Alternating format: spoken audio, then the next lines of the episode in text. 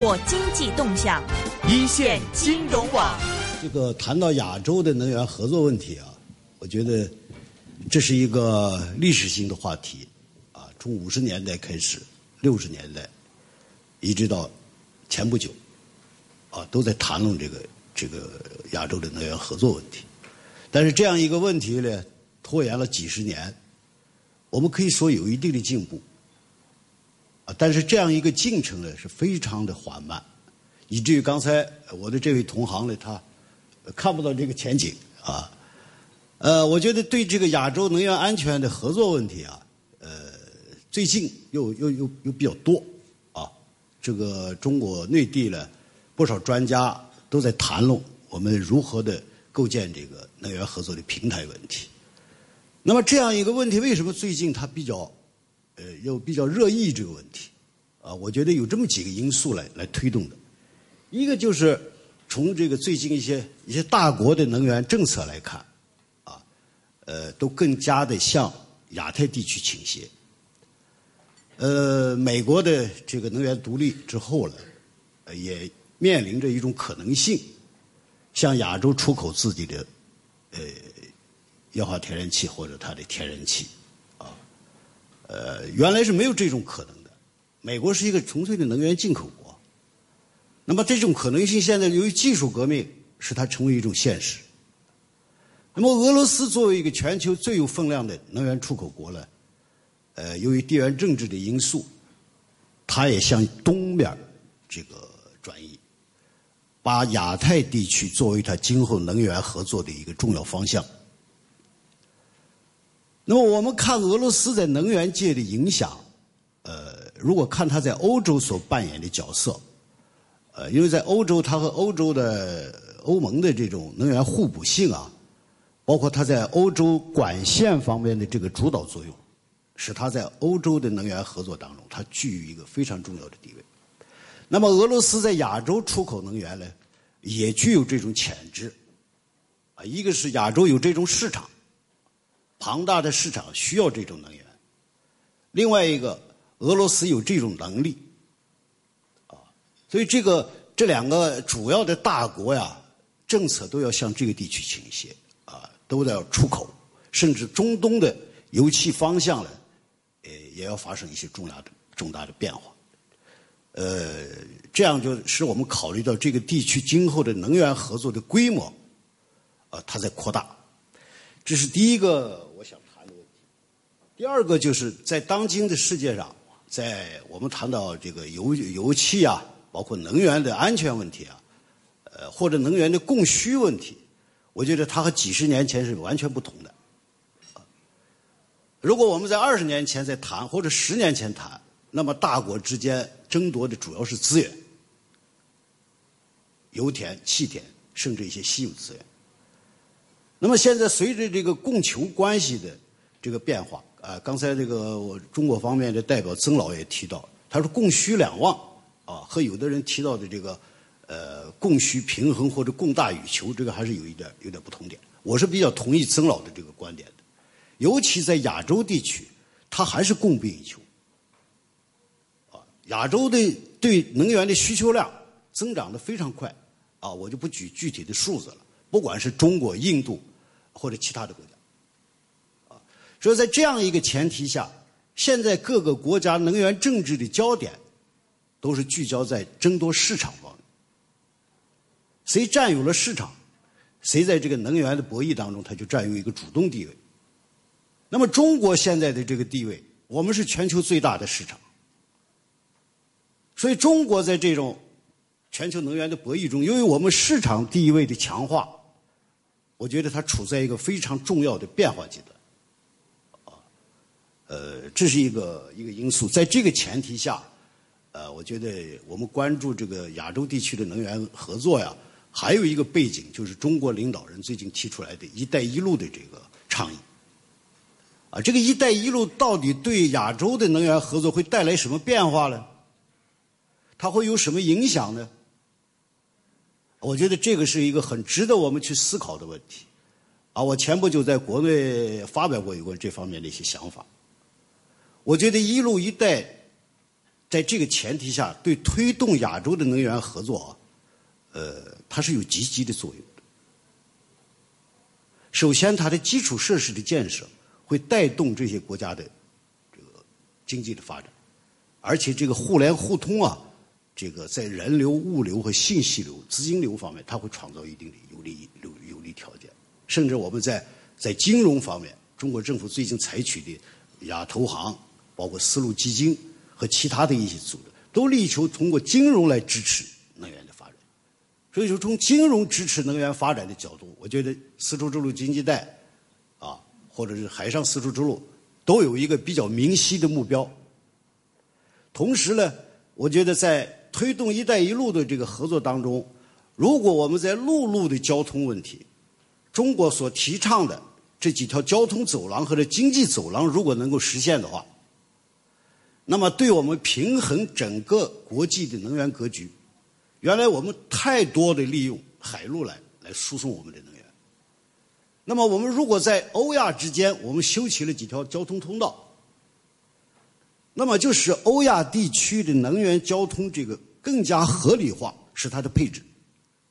也就更加的均衡化。而且，这种呃运输线路，它会拉动沿线国家的经济发展。所以这个，但是呢，呃，这是一个从这个丝绸之路经济带的一个一个理念来讲，这里边我想讲几句关于呃中美的合作问题啊。大家都知道，美国在欧亚地区曾经提出个丝绸之路新丝绸之路的一个计划，啊，中国嘛现在也在也提这个丝绸之路。我经常见有些外国朋友问我，这个这个到底有什么区别？我个人的一个判断是，我们提出的丝绸之路这个倡议，不是为了排斥另外一个丝绸之路的倡议，而是在这两个倡议之间找到它的共同点，找到它的合作点，来推动这种合作。同时，我现在还有一种个人的观点啊，也不一定成熟。我觉得中美之间，由于美国能源独立，中美作为这个原来的能源资源的一个竞争对手，这种色彩在减弱，因为美国本身的能源，它它自给率在增加，而且从前期它的前期来讲，前景展望，我觉得可能它要实现这种能源的独立。那么从中国原来在一些中东呀其他能源市场这种这种竞争关系，我觉得它是在弱化。啊，如果美国彻底的实现了能能源独立，那么这种关系就可能要。要缓和一些，更多的中美之间在开展能源合作当中，它还有更多的一些新增加的一些利益切合点。啊，刚才柯林女士也谈到了，在减排这个问题上，我们中国面临着一个发展，我们是属于一种后发国家，正在这个工业化的高潮期间。那么现在也面临着一个如何控制这个排放量、低碳啊，这样一个消费在扩大。同时呢，在环境保护方面的压力也在增加，在这种情况下，我们更多的是希望，啊，同美国方面来发展这种能源技术、节能减排方面的合作，就是这种技术的需求是越来越迫切，而且恰恰在这个问题上，前不久中美领导人啊在北京 IPAC 会议期间呢达成的减排协议，这个是具有历史意义。所以，我这个中美在气候减减排啊这个方面的合作潜力，呃，我觉得是是是是还是比较大的，啊，当然我们中国也有压力，啊，如何在这个既定的目标期限内实现我们的减排目标，这个也反映了中国领导人减排的决心，啊，同时呢，呃，我也觉得在这个合作方面呢，呃，恐怕就是要，我们也是希望啊。扩大合作，希望美国在技术方面能够放开，啊，这个是涉及到人类的一个安全问题，人类的发展环境和生存环境问题，所以我觉得更多的国家恐怕要从人类发展的这样一个需要来讲，不要进行技术的封锁和管制，特别是在气候减排这个领域啊。第三个，我就想讲的，呃，关于我们这个，呃，大家都在热议这个。亚洲的能源合作问题呢，呃，我想这个还有还有一个推动因素，就是在去年的五月份在上海举行的亚洲信任措施会议上，中国领导人的表态，啊，就是这个我们要积极的推动在亚洲构建安全合作的平台。这个能源合作机制它的前景，它是取决于你的安全合作的机制的发展，可以说是这个机制的一个重要的组成部分，也是它的一个重要的支撑。如果我们在整体的能源安全机制上难有大的突破，我想在能源安全上，啊，恐怕也比较难。所以这个是一个整体和局部的关系。但是呢，反过来也说，在能源合作方面，它又和机和安全合作又有不同点。我们也很有可能在能源合作方面，在某一个领域，像新技术的开发，啊，像亚洲的溢价问题，像交海这个交通线路的保障问题，在这些问题上实现一些局部利益的合作。我觉得这种可能性呢也是有的，这个是在于我们呃合作方的呃这种合作的意愿啊和合作的条件和可能。呃，所以说我就觉得这个在推动亚洲的能源合作方面呢，呃，我觉得它有它的特殊性啊。呃，在这个问题上呢，呃，我的一个基本思路啊，呃，我觉得可能我们在亚洲的地区的能源合作上，很有可能在次地区这个方向首先取得突破。泛亚的能源合作这个题目太大，而且国家的这个差异性、文化、技术发展水平。包括你的政治制度，啊，甚至还有一些人比较强调意识形态，这些差异太大，很难把亚洲这么多国家聚拢到一块。但是在次地区这个前提下，我觉得是可以尝试做做一步做一些推动的。呃，因为我我对这个中亚的情况我比较熟悉，啊，现在中亚这个地区呢就形成了这样一个合作的网络，啊，天然气、石油，啊，包括一些。石油下游的一些加工问题，它是有可能在这种呃相互照顾、呃各自利益、寻求共同发展的这样一个前提下，呃，来使这个地区的次区域合作得到一个一个明显的推动，而且这个地区的资源潜力呢还远远没有开发出来。随着新技术和设备的呃这个这个发掘啊，呃，今后在能源方方面，我觉得它的发展前景非常可期，尤其像。这个里海的能源资源还没有得到很好的开发，啊，所以这个另一个我们在呃在东南亚，啊东南亚原来有有有东盟，呃东盟打造这个它的这个呃升级版的时候，能源也是一个非常重要的，在水利、电力啊这些方面都是一个很非常好的领域，啊而且中国和缅甸之间现在也有一个关系，有这个基础，同时呢在。在东北亚地区，在中国的北部地区呢，中俄之间的合作，呃，也形成了一定的这个一个一个平台。所以，如果我们从中国的周边地区来看，不管是在它的南部、西部和它的北部呢，围绕着中国现在都在建立着几个次地区的能源合作中心。这个中心呢，我觉得它对推动。亚洲地区的整个能源合作，它会起到一个非常积极的作用，啊，但是这种合作呢，呃，我想我们在合作模式的探讨上也也比较要要有有所投入，啊，呃，有可能在能源合作的这个整体的机制上，你可能难以突破，但是在某一个局部上，某一个局部的地区上，应该先走一步，啊，这是我的一个思考，就是说。我们在推动这个亚洲能源合作的这个路径的选择上，一个是从官方到从民间到官方，啊，因为亚洲从呃这个 IPEC，从这个 OCN，从上合组织啊，呃，甚至包括我们前不久呃我们中国举行的博鳌论坛，都在讨论这个能源合作问题。而且在 IPEC 峰会期间，去年专门召集了 IPEC 成员国的能源部长峰会，啊，提到了在能源合作的几个方面的合作，这个是应该说上是比较引起关注的。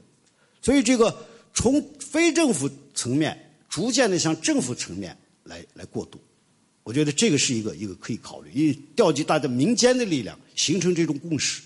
也可能我们在油气方面，也可能在管线方面，甚至我们也可能在高新技术、在替代能源的研发上面来取得一些发展。啊，第二个呢，我想的路径就是呃，这个从这个次地区到地地区。啊，这个次地区刚才我讲到了几片，这个应该是一个比较好的基础，因为我们现在在推动亚洲的能源合作，不是白手起家，已经有几十年的这个积累，甚至有一些比较成型的一些合作的双边的、多边的小多边的合作，啊，这个这个发展框架，我觉得是是比较可循的。这个另外一个就是呃，我想这个。我们这个路径呢，哎呀，更好的为了适应现在气候变化呀、节能这些这些概念，啊，是不是从技术合作方面先突破？啊，组织共同研发，啊，互补优势，中国也可能有一定的这个这个这方面的能力，啊，也需要同其他国家合合作，是吧？我觉得这个。呃，恐怕刚才我说的主要的是一个技术开放、技术技术的松绑的问题，啊，不要在这方面施加过多的压力。这是一个人类的利益啊，我我我想提的一个这样的一个路径，有可能在技术方面我们先做一步。呃，最后呢，我想提到这个，呃，就是我们有过多少年在探讨亚洲的能源合作的这样的一个历史，我们应当很好的总结这个历史。发现那些利益的共同点或者利益的不同点，尤其在那些利益不同的地方，由于能源格局和能源形势的变化，我们能不能找到一些共同的合作基础？同时呢，我也是想希望呢，呃，这个中国政府啊，呃，很快要颁布的这个“一带一路”的合作规划了，呃，也希望大家能够关注这个这个实践。因为这个中国政府是想通过这样一个发展的理念，来带动欧亚地区整体的发展水平。因为相比较之下，中国的东部地区，啊，它的发展程度是比较高的，西部地区就比较落后。我记得我在给国家汉办那个做讲课的时候，我就讲到这个问题。呃，我看到一个数字，就中国的山东省和浙江省。这两个省的 GDP 产值已经超过了俄罗斯，而且我在十多年以前，我在珠珠三角做社会调查的时候，那个时候它的人均 GDP 就超过了一万多美元。但是西部地区的新疆 GDP 到现在还是五千到六千多人民币，啊，这个东西部的差距发展是非常大的。所以中国提倡的一带一路建设，实质上它是一个海路的。从中国的内陆经过东南亚国家，在海路再往西，在南亚地区，呃，这个落脚。丝绸之路经济带呢，是通过中国的西部地区，通过中亚地区，啊，然后在西亚和南亚这个地区汇合。所以这个一路一海，最后交汇的地区呢，是在南亚和西南亚地区。它是相互补充的一个一个合作合合作模式，啊，而且这样的一个合作呢。它是以一些项目，以经济合作走廊，啊，呃，来作为依托的，所以这个呃，中国更多的是考虑到它东西方的平衡发展。我们从东部的外邻地区啊，呃，这个亚太的一些国家的合作呢，也远远的高于同西部邻国的合作水平，而且东部地区、亚太地区的区域一体化的发展程度也远远的高于。这个西部地区，西部的中亚地区现在都没有形成一个统一的一体化的一个构架，甚至这个地区现在我把它形容叫逆一体化的趋势。这个一些相邻的国家，它不相互在邻国之间寻求合作，它在海外寻求合作伙伴，这地区合作水平是非常有限的。所以正是在这种情况下，中国的东西部发展和它东西部外围地区的发展的不平衡。决定了我们中国必须要推动这样一个一个一个一个一个发展过程，啊，而且它是为了带动欧亚整体的发展水平，它不是为了仅仅就是中国的发展水平，啊，呃，在这个这个“一带一路”的这个发展当中呢，我想我们也面临着很多挑战，啊，这是非常非常这个严峻的一个挑战，啊，不光是在地缘政治方面，这个呃，从这个东南亚一直到南亚、西亚到中亚，我们可以看到，它是和原来历史上的不稳定湖是完全重合的。啊，这不稳定湖，它的这个这个地区国家的宗教呀、历史，包括国家关系，它是层层出现麻烦的。同时呢，在这个地区最近的伊斯兰国，啊，它的这个干扰，尤其最近也门事件，啊，这个挑战是非常严重。同时，这些国家内部的政局也不稳定，啊，内部的、外部的环境恶化，内部的政局也在也在恶化，啊，还有政策的变化，这些都可能要挑战中国的一路的。但是，我们觉得这个“一带一路”它是中国的一个长期的发展的一个想法，这个想法恐怕也不是一代人就能做完的，也可能中国的这个想法，呃，这个也会遇到一些一些一些挫折。但是我早上我讲到一个，就是希望大家能够理解，中国规就是公布这个“一带一路”的规划呀，它不是一个就已经成型的东西，它是想把这个东西拿出来，叫有关的国家根据自己的利益来提出建议和修改和中国的磋商。那么，中国推动“一带一路”的这个办法的路径是什么呢？就是跟相关的国家进行谈判。签订一些协议，政府间的协议来推动这个合作，同时呢，在多边这个框架下，构建多边合作的这个这个机制，啊，次地区的合作机制，或者一些行业性的机制，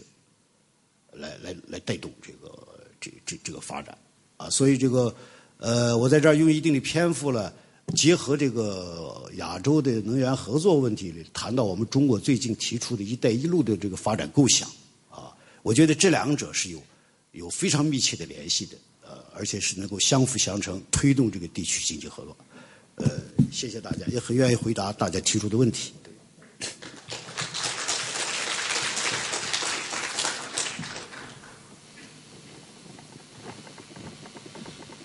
Well, we have three very 好了，我们有三位非常全面的。那个分享。那时间方面呢？是，哎呀，已经是非常的紧急了。呃，我容许一个提问。一个，一个提问而已。呃，前面那位女士。想请问这个 panel members 去讲一讲，就按照。这些发展，那么人民币国际化怎么样在整个发展里面扮一个角色？或者人民币在整个，譬如说计价方面有一个什么的角色？或者有怎么样的条件才可以推动这个事情的发生？人民币国际化，啊，非常好的问题。呃，因为随着中国经济的发展。呃，现在越来越多的周边国家呢，他们主动的提出来，从中国的贸易合作当中用人民币来结算。我觉得人民币的国际化这是一个不可阻挡的过程，啊，而且人民币已经在很多国家呃有了它的这个影响力和它的市场，啊。那么“一带一路”呢，有很多项目，很多项目这些包括我们同中亚国家签署的一些项目，很多都是用人民币结算，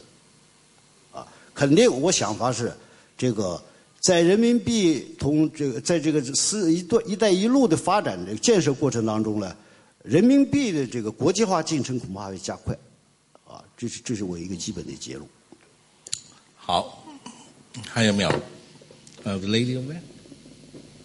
那么我这个问题是相对来说并不那么国际化，我是想问一下，呃，中国和中国政府的政策以及中石油为代表的石油公司怎样能够？利用国际油价下下降的这个契机，能够提高成品油的质量。那目前来看呢，国家呃三次提高了呃成品油的消费税。那么它目的是呃终极目的是为了使用在更多的这个能源和环保方面。但是呃也不可否认，引起了一定的社会反弹和消费者感到负担的增加。那么我想。呃，如如何能够有效的利用这种油价下跌、成本下降的这种机会，能够提高中国油品的质量呢？使中国的环保问题得到一个比较呃科学和根本的解决。谢谢。我 who wants to take this question？